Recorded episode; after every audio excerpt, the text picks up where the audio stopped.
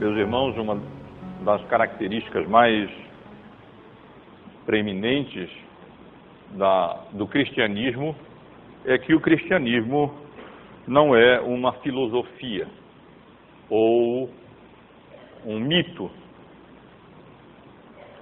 A fé cristã se fundamenta em fatos históricos. O, o cristianismo não consiste meramente de alguns ensinos morais ou de uma doutrina filosófica. A fé cristã se sustenta, se alicerça, se fundamenta em fatos reais, em fatos históricos, que se forem retirados, a fé que professamos entra em colapso, se dissipa e nós não temos absolutamente nada em que nos sustentar. Na semana passada, nós começamos a expor o livro de Atos dos Apóstolos. E eu estive aqui com os irmãos apenas é, introduzindo os irmãos ao estudo desse livro, fornecendo algumas informações gerais que, com a graça de Deus, podem nos permitir a compreender melhor o conteúdo desse livro à medida que nós formos estudando. Aprendemos que o autor deste livro é Lucas, o médico amado, mas não apenas deste livro desta, é, desse, dessa parte, porque na verdade o livro de Atos é o segundo volume de uma obra única, cujo primeiro volume é o Evangelho, o terceiro Evangelho que o mesmo autor Lucas escreveu. E aqui com os irmãos que o livro foi escrito na década de 60, no início da era cristã, antes da destruição de Jerusalém, que aconteceu no ano 70 da nossa era. Comentei com os irmãos que, embora normalmente o livro receba o nome de, o título de Atos dos Apóstolos, e alguns prefiram denominá-lo de Atos do Espírito Santo, o nome mais adequado e mais completo seria Atos e Ensinos de Cristo através do seu Espírito por intermédio dos apóstolos, porque o próprio autor inicia o livro no versículo 1, dizendo que estava, que havia escrito o primeiro livro, o Teófilo, relatando as coisas que Jesus começou a fazer e a ensinar.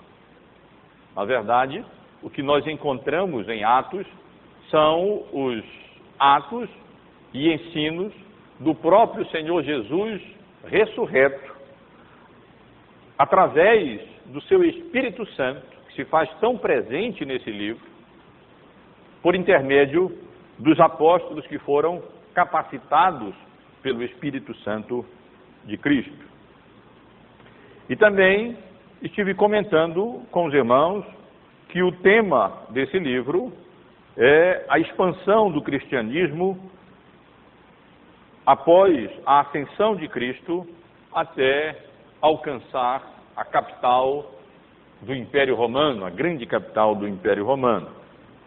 E que, e que Lucas escreveu ambos os livros com propósitos específicos, propósitos históricos, propósitos apologéticos de defender o cristianismo e também, perdoe irmãos, propósitos com propósito evangelístico. Lucas não, não era um historiador frio, simplesmente narrando alguns acontecimentos sem um objetivo específico, mas Lucas estava ali de maneira capacitada, como um bom historiador, registrando fatos relevantes na história da redenção que mostravam que as promessas do Antigo Testamento e as promessas no, nos Evangelhos estavam se cumprindo aqui no livro de Atos, e fazendo isso com o propósito de edificar a fé, de confirmar a fé daqueles que já haviam sido introduzidos à fé cristã e levar a fé cristã àqueles que ainda não conheciam o Evangelho. E agora, irmãos, eu quero propriamente começar o estudo desse livro, estudando com os irmãos os cinco primeiros versículos que nós lemos há pouco, nos quais, ao iniciar o segundo volume da sua obra, o médico amado Lucas, companheiro do apóstolo Paulo em muitas das suas viagens missionárias, e mesmo quando ele foi levado preso para a capital do Império Romano, escreveu. E aonde, ou seja, nesses versículos, ele faz referência ao primeiro livro que ele havia escrito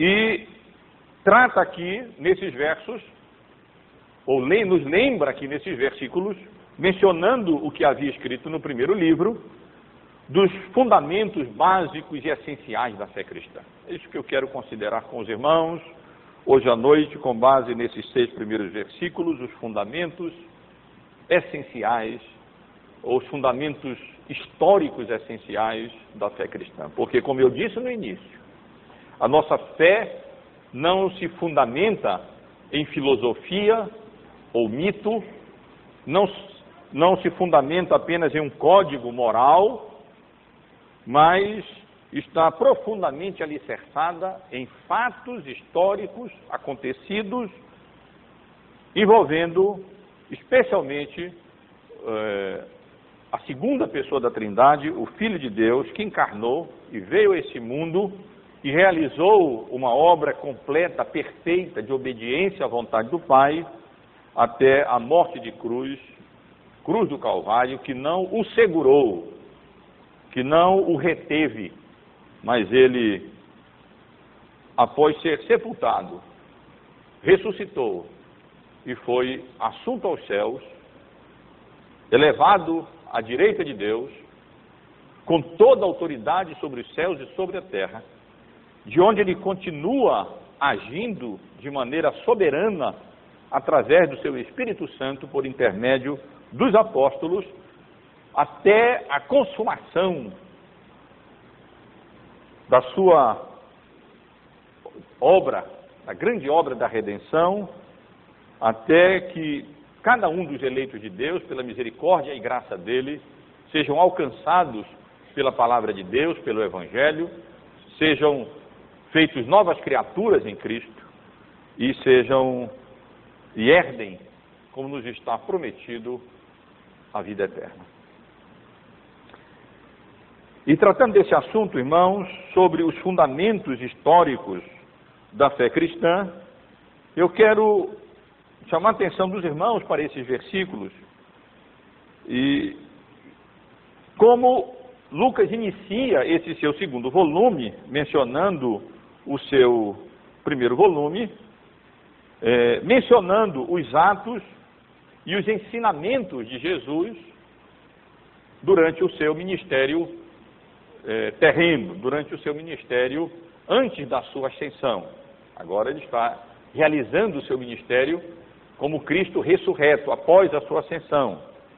Mas Lucas não não começa esse segundo volume simplesmente começando com novos assuntos, com a história da igreja a partir depois da ascensão de Cristo. Mas ele começa esse seu segundo volume, e eu quero imitá-lo fazendo a mesma coisa, chamando a atenção é, dos leitores para aquilo que ele via escrito na primeira obra, no, no, no primeiro volume da sua obra, especialmente chamando a atenção para os atos e para os ensinamentos do Senhor Jesus Cristo enquanto ele exerceu o seu ministério terreno. Porque ele mesmo afirma no primeiro versículo: escrevi o primeiro livro, o Teófilo, relatando todas as coisas que Jesus começou a fazer e a ensinar até o dia em que, depois de haver dado mandamentos por intermédio dos Espíritos Santos aos apóstolos que escolhera, foi elevado às alturas. Portanto, me parece é, inapropriado simplesmente nós começarmos a tratar desse livro sem antes voltarmos os nossos olhos para, primeiro, para o primeiro volume da obra de Lucas. E eu queria que os irmãos abrissem as suas Bíblias no início do Evangelho de Lucas para termos uma visão panorâmica do que que Lucas se refere no início do segundo volume da sua obra, o livro de Atos, quando ele menciona os atos e ensinamentos de Cristo, ou seja, aquilo que Jesus começou a fazer e ensinar. O que foi que Jesus começou a fazer e a ensinar que Lucas registrou no primeiro volume da sua obra? O que foi que Jesus começou a fazer? Quais são os atos de Cristo que nós encontramos no Evangelho de Lucas? Seria uma, uma, uma atitude salutar da nossa parte, eu fiz isso, se os irmãos pudessem ler o livro de Lucas, é, já que a primeira, o primeiro volume da obra, já que nós estamos começando aqui a tratar do segundo volume. Eu fiz isso durante a semana. E anotei e fiz isso procurando, é, fitando os olhos, atentando para aquilo que Jesus fez e para aquilo que Jesus ensinou durante o seu ministério terreno. Observem o que Jesus fez, meus irmãos, e atos esses que se constituem nesses fundamentos históricos da fé cristã. A primeira coisa que Jesus fez, e Lucas registra, foi nascer. O Filho de Deus veio a esse mundo, assumiu a nossa natureza humana. E o capítulo 2 do Evangelho de Lucas relata como o Filho de Deus se fez homem e veio a esse mundo e assumiu a nossa natureza humana e nasceu numa manjedoura, cumprindo as profecias do Antigo Testamento que anunciavam a vinda do Messias. Sabe o que mais que Jesus fez no capítulo 4? Ele se deixou ser batizado. Observem nos versículos 21 e no versículo 22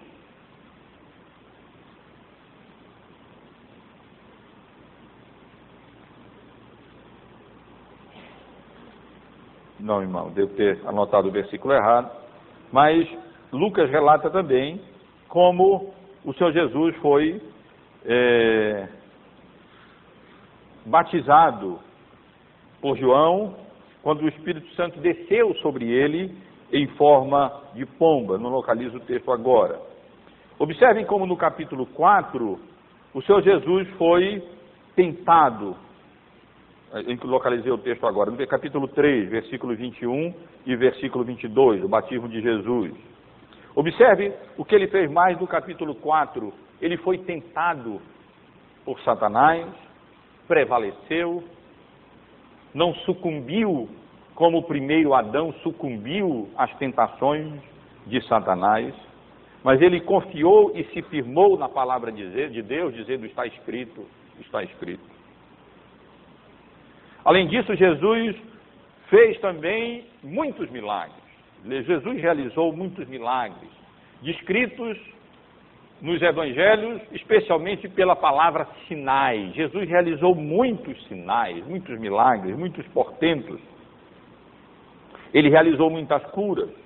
Curou um endemoninhado, capítulo 4, versículo 31 em diante.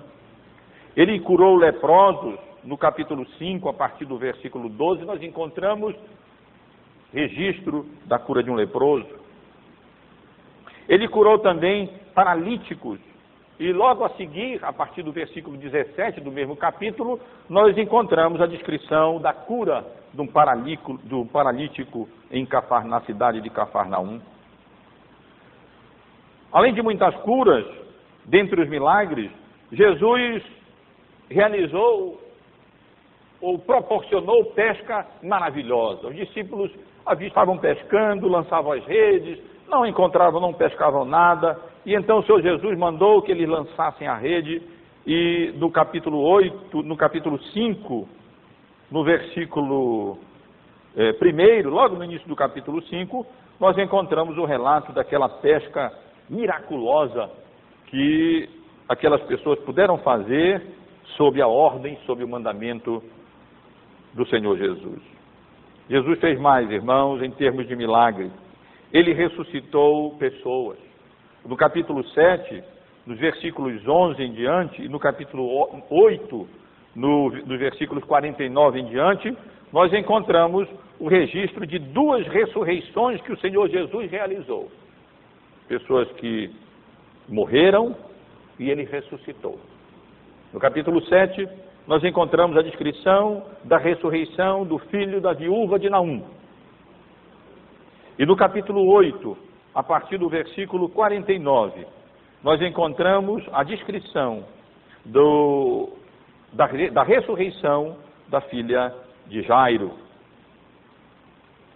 Jesus também acalmou tempestades, como nós sabemos, e Lucas registrou esse ato de Jesus, esse feito de Jesus no seu evangelho, no capítulo 8, nos versos 22 em diante. Ele multiplicou pães. Ele também, além de milagres, chamou os seus apóstolos. Ele escolheu e vocacionou homens, um número limitado de homens, para que fossem depois utilizados, e ele os ensinou e os treinou também para que eles fossem um instrumento para a instituição da Igreja de Cristo na dispensação da graça. Capítulo 5, verso 27, e no capítulo 6, é, versos 12 em diante, nós encontramos Jesus chamando os seus apóstolos. Jesus também transfigurou-se. Lucas registra no capítulo 9 do primeiro volume da sua obra aquele evento impressionante da transfiguração do Senhor Jesus. Ele colocou à prova também os discípulos que queriam segui-lo, no capítulo 9, no versículo 57 em diante. Ele reprovou os fariseus algumas vezes, como por exemplo no capítulo 16, no verso 14, e no capítulo 20 também do seu evangelho. Ele entrou triunfalmente em Jerusalém, com propósito de fazer a sua expiação, entregando-se para morrer no lugar dos seus eleitos. Quando ele viu e contemplou Jerusalém, ele fez outra coisa, ele chorou por ela, como nós encontramos no capítulo 19, a partir do versículo 41.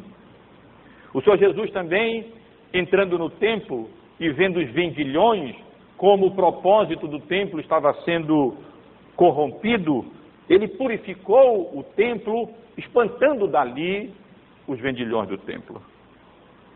No capítulo 22, a partir do versículo 14, nós vemos o Senhor Jesus participando da última Páscoa e transformando-a na instituição da ceia do Senhor.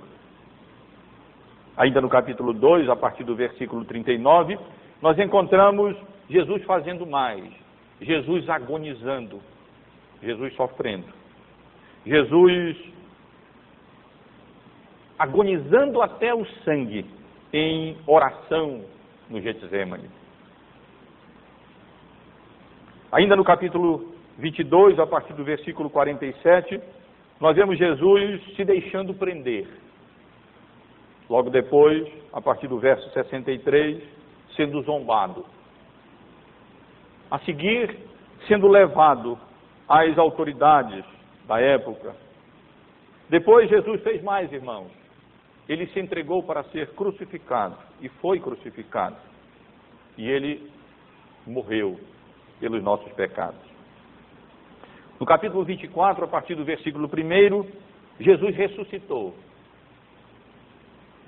E no final do livro, no capítulo 24, a partir do versículo 50, Jesus ascendeu aos céus. Quando Lucas começa o segundo volume da sua obra, mencionando que ele havia escrito o primeiro volume, relatando aquilo que Jesus começou a fazer, Lucas tem em mente essas coisas que Jesus fez durante o seu ministério. E ele registrou para que ficasse bem estabelecidos esses, ficassem bem estabelecidos esses fatos históricos que se constituem em fundamento histórico da nossa fé. Mas Jesus não apenas fez muita coisa, todas estas coisas que nós apenas mencionamos. Volte para o início do livro novamente e vamos ver o que Jesus ensinou. Sabe o que Jesus ensinou, irmãos? Comecem a partir do versículo do capítulo 6, aonde ele inicia propriamente o seu ministério. E os irmãos vão ver a partir daí como através de pregações, de parábolas, de promessas, de pronunciamentos e de várias declarações, o Senhor Jesus ensinou muito. Ele ensinou sobre o seu senhorio sobre o sábado, no capítulo 6, a partir do versículo 1. Ele ensinou sobre as bem-aventuranças, também no capítulo 6, a partir do versículo 20. Ele ensinou sobre o amor ao próximo, no versículo 32 em diante. Ele ensinou e advertiu acerca do juízo temerário, acerca dos dois fundamentos, ainda no capítulo 6. Ensinou acerca das reações várias à pregação da palavra de Deus, no capítulo 8, no versículo 4 em diante, através de uma parábola, a parábola do semeador, ou como nós poderíamos chamar, a parábola dos solos diferentes que reagem de maneira diferente à palavra, a mesma palavra pregada. Ele ensinou no capítulo 4, a partir do versículo 16, acerca da importância do testemunho cristão. O cristão é uma luz que deve brilhar. No capítulo 14, ele retoma o assunto e diz que nós somos sal da terra, que nós somos luz do mundo. Ele ensinou ainda e muito sobre o reino de Deus, o caráter do reino de Deus, as virtudes do reino de Deus, o crescimento do reino de Deus. Ele fez isso no capítulo 4, nos versos 46 em diante, e fez também no capítulo 13, a partir do versículo 18 em diante. O Senhor Jesus ensinou sobre a oração no capítulo 11. Ensinou sobre as estratégias de Satanás, nos advertindo contra elas, também no capítulo 11, no versículo 24 em diante. Ele nos advertiu contra o perigo da avareza no capítulo 12, contra a ansiosa solicitude pela vida no mesmo capítulo, com relação à necessidade que temos de vigilância. Nós não sabemos quando ele vai voltar. Ensinou sobre os sinais dos tempos, dos tempos, sobre o divórcio, sobre o perdão, sobre os perigos da riqueza e ensinou muito sobre a morte, a sua morte e a sua ressurreição. Ele previu, ele anunciou, ele declarou que ele precisava morrer, que ele precisava ser sepultado e que ele ressurgiria ao terceiro dia, como as Escrituras haviam predito, como as Escrituras haviam anunciado. E em cumprimento delas, Jesus ensinou todas essas coisas. E é por isso, meus irmãos, que Lucas começa o, seu, o segundo volume da sua obra, chamando atenção para que o Senhor Jesus fez e para que o Senhor Jesus ensinou. Jesus fez tudo isso. Jesus ensinou tudo isso. E são esses fatos históricos e esses ensinamentos históricos que o Senhor Jesus é, transmitiu através das suas parábolas, através dos seus, das suas pregações, através dos seus pronunciamentos e declarações e promessas, que se constituem no verdadeiro fundamento e alicerce da fé cristã. E sem isso, não há cristianismo que se sustente. Sem a realidade desses fatos, não há fé cristã que possa se sustentar, que possa se manter. Mas nós cremos em todos esses fatos e Atos e, e Lucas, logo no início do livro de Atos, visto que ele tinha como propósito eh, fundamentar mais e confirmar aquelas pessoas, no caso especialmente Teófilo e aqueles que fossem ler o seu livro, acerca dos fundamentos históricos da fé cristã, logo no início, ele enfatiza, além dos fatos e ensinamentos que Jesus fez enquanto esteve entre nós no seu ministério terreno, mas pensando nisso, é, e pensando especialmente no fato fundamental do cristianismo, no ato fundamental do cristianismo, que é a ressurreição de Cristo, logo nesses primeiros versículos, Lucas chama atenção também para a realidade histórica da ressurreição do Senhor Jesus. E não apenas, como estivemos vendo aqui, chama atenção para os atos e ensinos de Jesus durante todo o seu ministério terreno, mas ele chama atenção especial, de forma especial. Observe, irmão, nos versículos, especialmente no versículo 3, a realidade histórica da ressurreição do Senhor Jesus. Escrevi o primeiro livro ao Teófilo, relatando todas as coisas que Jesus começou a fazer e a ensinar até o dia em que, depois de haver dado mandamentos por intermédio do Espírito Santo aos apóstolos que escolhera, foi elevado à altura. A estes também, depois de ter padecido, ou seja, depois de haver morrido, se apresentou vivo, com muitas provas incontestáveis, aparecendo-lhes durante quarenta dias e falando das coisas concernentes ao reino de Deus e comendo com eles também. Então, porque exatamente porque o cristianismo não é um mito, o cristianismo não é uma filosofia, a fé, a fé cristã não, não consiste apenas de uma regra de conduta moral ou moralismo ou coisa dessa natureza.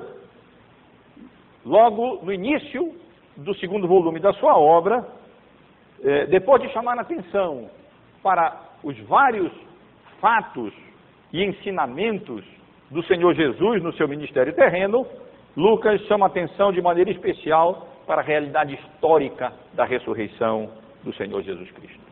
Ele quer chamar a atenção para isso. E ele quer começar esse seu primeiro volume deixando bem claro se há alguma coisa que é perfeitamente estabelecida como fato histórico, como evento histórico fundamental da fé cristã, é o fato de que depois que Jesus foi crucificado, depois que ele foi morto e sepultado, ele realmente ressuscitou dos mortos. E essa realidade histórica da ressurreição do Senhor Jesus Cristo fica demonstrada por diversos fatos. Primeiro, ele apresentou-se vivo depois de haver morrido. Ele não, apenas, não houve apenas o ensinamento de alguém, alguns anos depois, é, que Jesus poderia ter ressuscitado, alguma coisa assim, com base em alguns argumentos lógicos ou filosóficos. Não, Jesus apresentou-se vivo. Ele apresentou-se vivo às mulheres que foram visitar o seu túmulo. Os irmãos lembram do relato que nós encontramos em Lucas, no capítulo 24, a partir do versículo 1. Ele depois apareceu-se aqueles dois discípulos que iam caminhando para Emaús. E ele então começa a expor as escrituras e começa a mostrar de fato como todas as escrituras do Antigo Testamento tinham o seu cumprimento nele, como apontavam para ele, até que quando ele comeu com eles e ele então os abençoou, eles perceberam e discerniram a presença de Cristo ressurreto no meio deles. Mas ele apresentou-se também aos apóstolos, como Lucas registra no capítulo 24, a partir do versículo 33, ou 36, melhor dizendo, do seu eh, evangelho. Nós lemos há pouco, pedi que o presbítero Jonas lesse para nós, para que tivéssemos esse texto na nossa memória. E os irmãos viram como seus apóstolos ficaram atemorizados, como eles ficaram surpresos. Eles sabiam, a notícia já havia sido dada, as mulheres já tinham notificado, Senhor Jesus ressuscitou. Ele apareceu a nós, nós vimos. Os discípulos de Emaús também deram, vinham com essa notícia.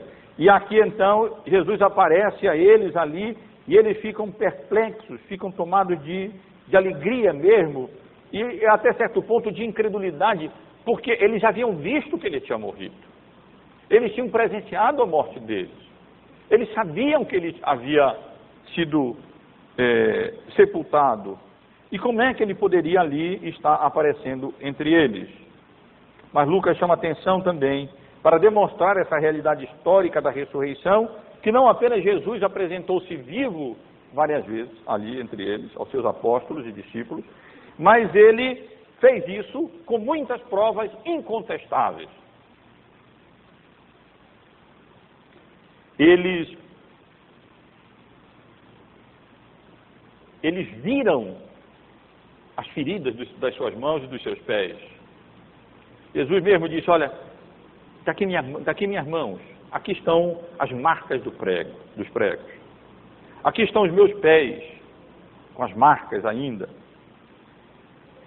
Eles puderam é, pegar no Senhor Jesus, eles puderam apalpá-lo e verem que não se tratava de uma aparição, de um fantasma, de um espírito, mas se tratava mesmo de Cristo ressurreto.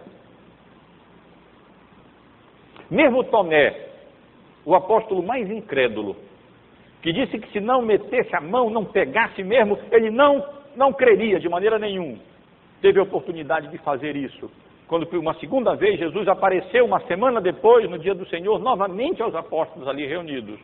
E Lucas e, e Tomé teve a oportunidade de fazer isso e se prostrar reconhecendo de fato o seu Senhor ressurreto. Muitas provas incontestáveis.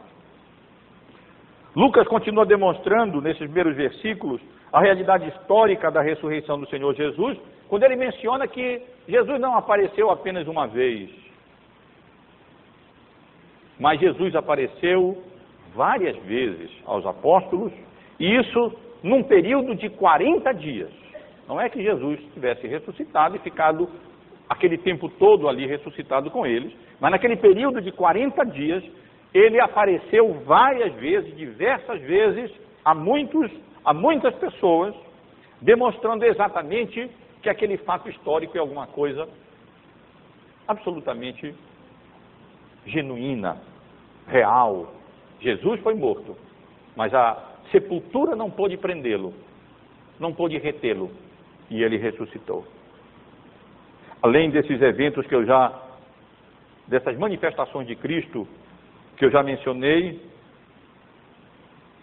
Jesus apareceu também a sete discípulos, João relata isso no capítulo 21 do seu Evangelho, entre os quais o apóstolo Pedro e o apóstolo João. E o apóstolo Paulo, no capítulo 15 de 1 Coríntios, faz uma afirmativa impressionante. Algum tempo já havia se passado, é claro, depois que Jesus havia sido ressuscitado, havia sido assunto aos céus, havia aparecido a Paulo a caminho de Damasco, o havia comissionado como um apóstolo seu. Anos haviam se passado. E lá escrevendo na sua primeira carta à igreja de Corinto, no capítulo 15, exatamente sobre acerca da ressurreição, da realidade da ressurreição, e que se a ressurreição não existe, a nossa esperança se limita a essa vida e nós somos os mais infelizes de todos os homens. Paulo menciona o fato de que Jesus havia aparecido de uma só vez a mais de 500 pessoas, a mais de 500 irmãos, alguns dos quais já haviam morrido àquela altura, já haviam partido para a glória, mas Paulo diz: muitos ainda estão vivos no nosso meio. Seria uma, uma tolice, uma loucura Paulo afirmar isso, se não, se não fosse um fato, se não pudesse indicar. Lá está, o João de, de Souza, o Antônio e tal, e o fulano, e o Beltrano, e o Cicrano, aqueles que Jesus viu, Jesus, aqueles a quem Jesus apareceu, mais de 500 de uma, de uma só vez, aparecendo aos discípulos durante 40 dias. Durante esses dias, irmãos, Lucas menciona o fato, ele esteve é, falando a eles acerca do reino de Deus. Ele esteve ensinando acerca do reino. Ele esteve tratando exatamente dessa questão que era o assunto fundamental da sua pregação. Jesus veio anunciando o reino de Deus. O reino de Deus está é vindo através da sua própria presença. E o reino de Deus estava prestes para avançar com a vinda do Espírito Santo. E um, e um dia o reino de Deus iria se consumar quando o Senhor Jesus voltar em glória. Ele, ele pregou muito sobre o reino. O Senhor Jesus eh, relatou muitas parábolas, ressaltando e ensinando aspectos importantes acerca do reino de Deus, das virtudes do reino, do poder do reino, da expansão do reino. E Lucas mesmo, nos versículos seguintes, que se Deus permitir, nós estaremos considerando semana que vem, versículo 6 até o versículo 8 do livro de Atos, ele fala um pouco daquilo que Jesus conversou com eles acerca do reino. Então os que estavam reunidos lhe perguntaram: Senhor, será este o tempo em que restaures o reino a Israel? Respondeu-lhe Jesus: Não vos compete conhecer tempos ou épocas que o Pai reservou para a sua exclusiva autoridade, mas recebereis poder ao descer sobre vós o Espírito Santo, e sereis minhas testemunhas, tanto em Jerusalém, como em toda a Judéia e Samaria e até aos confins da terra. Durante aquele tempo em que Jesus esteve se manifestando aos seus discípulos, ele esteve relembrando os seus ensinos acerca do reino e esteve anunciando outros ensinos acerca de como o reino de Deus se expandiria e como o reino de Deus, através do testemunho daqueles mesmos homens, partindo de Jerusalém, passaria por Samaria e alcançaria até os confins da terra. E a realidade histórica da ressurreição de Cristo é ainda e finalmente enfatizada pelo médico amado por Lucas no início do seu segundo volume, no segundo volume da sua obra, quando ele ressalta o fato de que aqueles discípulos não apenas viram, pegaram, mas eles tiveram a, a, a oportunidade de comer com Cristo ressuscitado. Exatamente sabendo, conhecendo as dúvidas deles e as fraquezas dos seus discípulos, o Senhor Jesus, nós vimos isso lá no final do, do, do Evangelho é, de Lucas, comeu com eles. Perguntou se eles tinham ali alguma coisa para comer, e havia alguns pedaços de, de, de algum peixe assado, e havia um favo de mel, e Jesus pediu que trouxesse. E ele fez aquilo que é alguma coisa mais íntima que nós podemos, geralmente fazemos com alguém, nós, nós ceamos com a pessoa, nós comemos com a pessoa. E Jesus esteve ali mostrando, não sou um espírito, ele pegou o peixe assado, e comeu o peixe assado.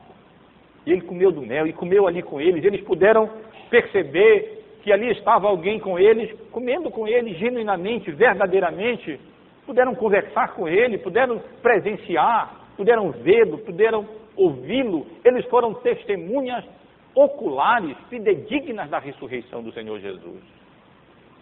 Não foi apenas um, um eventozinho assim. Alguém, olha, alguém disse que quando estava na beira do rio, ele viu lá uma, uma, uma, uma aparição de Jesus, como aparece aí, aqui e ali, pessoas falando essas coisas acerca de, de outras pessoas. Não, irmãos, Lucas ressalta muito bem aqui, enfatiza muito bem a realidade histórica da ressurreição do Senhor Jesus. Ele apresentou-se vivo depois de haver morrido. Fez isso com muitas provas incontestáveis. Ele apareceu aos discípulos durante 40 dias. Durante esse tempo, Jesus ensinou e Jesus comeu com eles. Todos esses, todos esses, todos esses acontecimentos ressaltam que a morte não pôde reter Jesus. E esse foi o grande evento que mudou ali toda a situação, que mudou todo o estado. Terminamos os evangelhos de um modo geral ali com a morte de Jesus e nós encontramos um grupo de, de apóstolos, de discípulos abatidos, eh, tristes. Eles estavam confiando que de fato aquele, aquele homem seria o Messias, mas afinal de contas ele foi crucificado, ele foi, ele foi sepultado. Eles viram e o exemplo daqueles, a figura daqueles dois discípulos a caminho de Emaús, é, representativa dos demais apóstolos, mas ele morreu e acabou. E meus irmãos, aqueles homens, aqueles apóstolos, como nós vamos encontrá-los de maneira apaixonante pregando o Evangelho, morrendo por amor a Cristo e por essas verdades do Evangelho, eles jamais fariam isso, a não ser que eles de fato tivessem presenciado Cristo ressurreto, que eles tivessem de fato sido tomados de surpresa quando Jesus aparece a eles e diz: Olha, está aqui minha mão, está aqui meus pés, peguem, tragam peixe, comamos juntos, e tivesse ali durante aqueles, aquele período ensinando eh, as verdades acerca do reino de Deus aos seus apóstolos. Mas além disso, meus irmãos, além de, nesses primeiros versículos, como Lucas apresentando os fundamentos históricos da fé cristã, lembrando aquilo que, ele, aquilo que Jesus havia feito e ensinado no primeiro volume da sua obra, no seu ministério terreno. E lembrando especialmente a realidade histórica da ressurreição de Cristo. Lucas também, nesses versos, ressalta especialmente, versículo 4, versículo 5, os mandamentos, a ordem e a promessa que Cristo tinha feito aos seus apóstolos. Devemos ler também parte do versículo 2, onde nós lemos que depois de haver dado mandamentos por intermédio do Espírito Santo aos apóstolos que escolhera, Jesus foi elevado à altura, versos 4, 4 e 5, e comendo com eles, determinou-lhes que não se ausentassem de Jerusalém, mas esperassem a promessa do Pai, a qual disse ele, de mim ouvistes, porque João, na verdade, batizou com água, mas vós sereis batizados com o Espírito Santo não muito depois destes dias. Entre as coisas que Jesus esteve lembrando e ordenando, e especialmente prometendo aos seus apóstolos, estava a promessa do Espírito Santo. Aqui no versículo 2, quando Jesus, quando Lucas faz referência a esses mandamentos dados aos apóstolos quando Jesus estava com eles, claro que ali tudo ele estava fazendo por intermédio do seu Espírito Santo, é, é provável, é bem provável, que aqui Lucas tenha em mente a grande comissão, registrada por Marcos e por Lucas e por Mateus, quando nós encontramos a descrição lá de que quando eles estavam reunidos à mesa, então Jesus os comissionou dizendo que, eles, que quando eles fossem por todo o mundo, eles iriam então ali pregando o Evangelho, deveriam ir anunciando o Evangelho e batizando e ensinando todas as coisas que Jesus havia é, ensinado. Nos evangelhos, nesses outros dois evangelhos, nós encontramos esse mandamento, essa grande comissão no imperativo. Esse mandamento de pregar o Evangelho, de batizar, pregar e ensinar as coisas que Jesus havia ensinado. Em Lucas, observem, irmãos, no capítulo 4, no capítulo 24, no último capítulo do Evangelho de Lucas, no versículo 44, que lemos também no início do, do culto, antes da mensagem, nós vemos, especialmente aqui no versículo é, 47, essa mesma ordem não colocada assim como, como ordem, esse mesmo mandamento não colocado como mandamento, mas colocado aqui como um indicativo, não um imperativo, mas um indicativo. E que em seu nome se pregasse arrependimento para remissão de pecados a todas as nações, começando em Jerusalém. No português não está no indicativo, no original está. É um fato. Jesus iria, é, Jesus morreu, Jesus é, ressuscitou, importava que as coisas fossem assim, versículo 44, para que se cumprisse tudo o que estava escrito a seu respeito do Antigo Testamento. E Jesus então abriu o entendimento dele para que, deles para que eles compreendessem as Escrituras. E diz que estava escrito, e que assim estava escrito nas Escrituras, que Jesus então deveria padecer e deveria ressuscitar dos mortos ao terceiro dia e que isso aconteceria, e que então o Evangelho seria de fato pregado para arrependimento, para remissão dos pecados e para eh, por todas as nações, começando de Jerusalém, e para isso eles haviam sido testemunhas daqueles fatos, daqueles eventos históricos, especialmente testemunhas da ressurreição eh, do Senhor Jesus.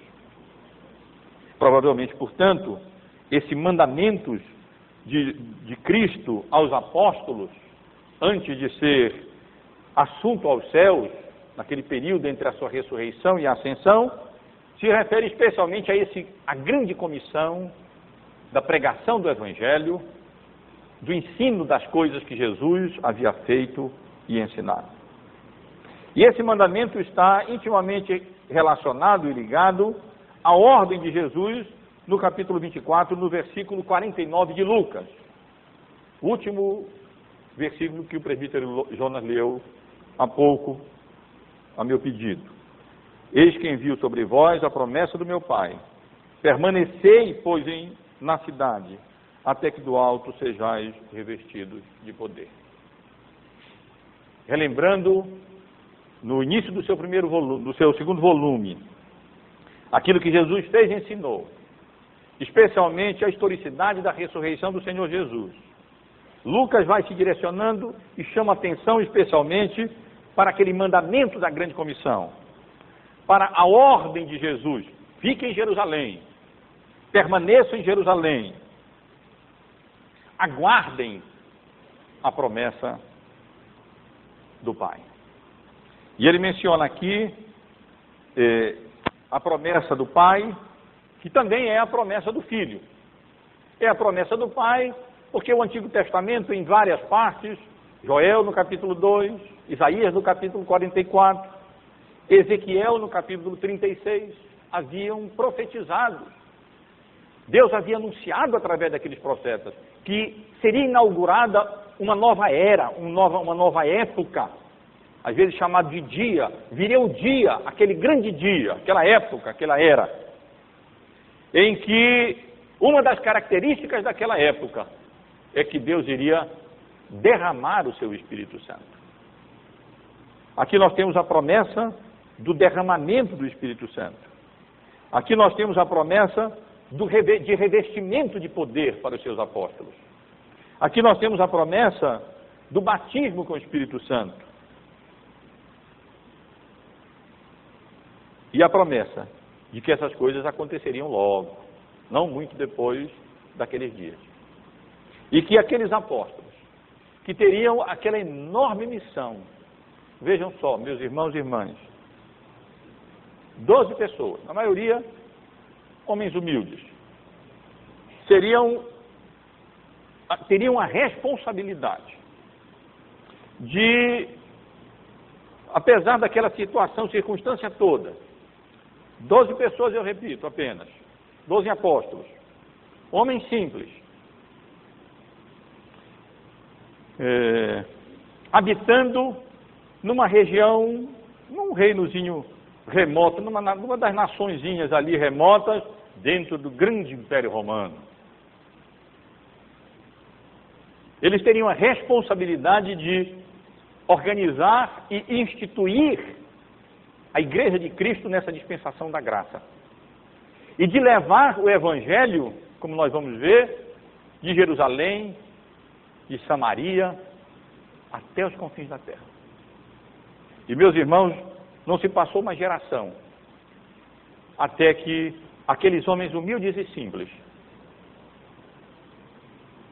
é, provenientes de uma naçãozinha remota lá para o Oriente, no grande Império Romano, levassem de fato o Evangelho até a grande capital do Império Romano. E dois séculos, pouco mais, passariam até que aquela fé anunciada e pregada, testemunhada por aquelas poucas pessoas que ficaram ali tímidas depois da morte do Senhor Jesus, virasse de cabeça para baixo o Império Romano. A tal ponto do grande imperador de Roma ter que assumir o cristianismo, porque ele o identificava como uma grande força, já na época. Ah, meus irmãos, eles não poderiam fazer isso na força do braço. Eles não poderiam é, dar esse testemunho daquilo que eles haviam presenciado de maneira ocular, dos fatos do, do que Jesus fez e ensinou, especialmente da historicidade da ressurreição do Senhor Jesus, a não ser que eles fossem divinamente capacitados para isso. E eles foram. E Jesus então ordenou: aguardem, esperem um pouco, porque o grande clímax da história da redenção está para acontecer. Vocês estão na iminência de presenciar o cumprimento da grande promessa do Pai e do Filho e de João Batista. E que o Espírito Santo viria. E ele iria marcar essa nova dispensação da graça pela sua operação e ação abundante na igreja. E de maneira especial, ele iria capacitá-los de maneira extraordinária para o exercício daquela função daquela missão impossível de ser realizada, a não ser através de uma capacitação extraordinária de Deus mesmo, através do seu Espírito Santo. Os irmãos conhecem o resto da história e nós vamos estar estudando o resto dessa história emocionante. Quando aqueles doze homens, capacitados pelo Espírito Santo de Deus, iniciam os seus ministérios e dentro de poucos anos o Evangelho se multiplica, se expande geograficamente, etnicamente, alcançando nações, povos, e o reino de Deus sendo promovido e o nome de Deus sendo honrado e glorificado. Que Deus nos abençoe e confirme no nosso coração os fundamentos históricos da fé cristã. O que Jesus fez, o que Jesus ensinou, especialmente a sua morte e a sua ressurreição. E que o mesmo Espírito Santo de Deus, que capacitou os apóstolos para a realização daquela obra, pela misericórdia e pela graça de Deus, nos habilite e nos capacite também para sermos instrumentos para a promoção da graça de Deus no mundo, através ou por meio das vocações para as quais Deus chamou cada um de nós. Que o Senhor nos abençoe, que Deus nos conceda a sua graça e que, pela misericórdia dele, nas próximas semanas, nós possamos é, aprender melhor esses fatos históricos, fundamentos históricos da fé cristã, não mais que Jesus realizou no seu ministério terreno, mas que Jesus começou, continuou a realizar no seu ministério celestial, quando o assunto aos céus e recebendo do Pai toda a autoridade nos céus e na terra. Derramou o seu Espírito Santo, capacitou os seus apóstolos, e através disso e da pregação do Evangelho, o reino de Deus avançou e nós vemos as pessoas se convertendo.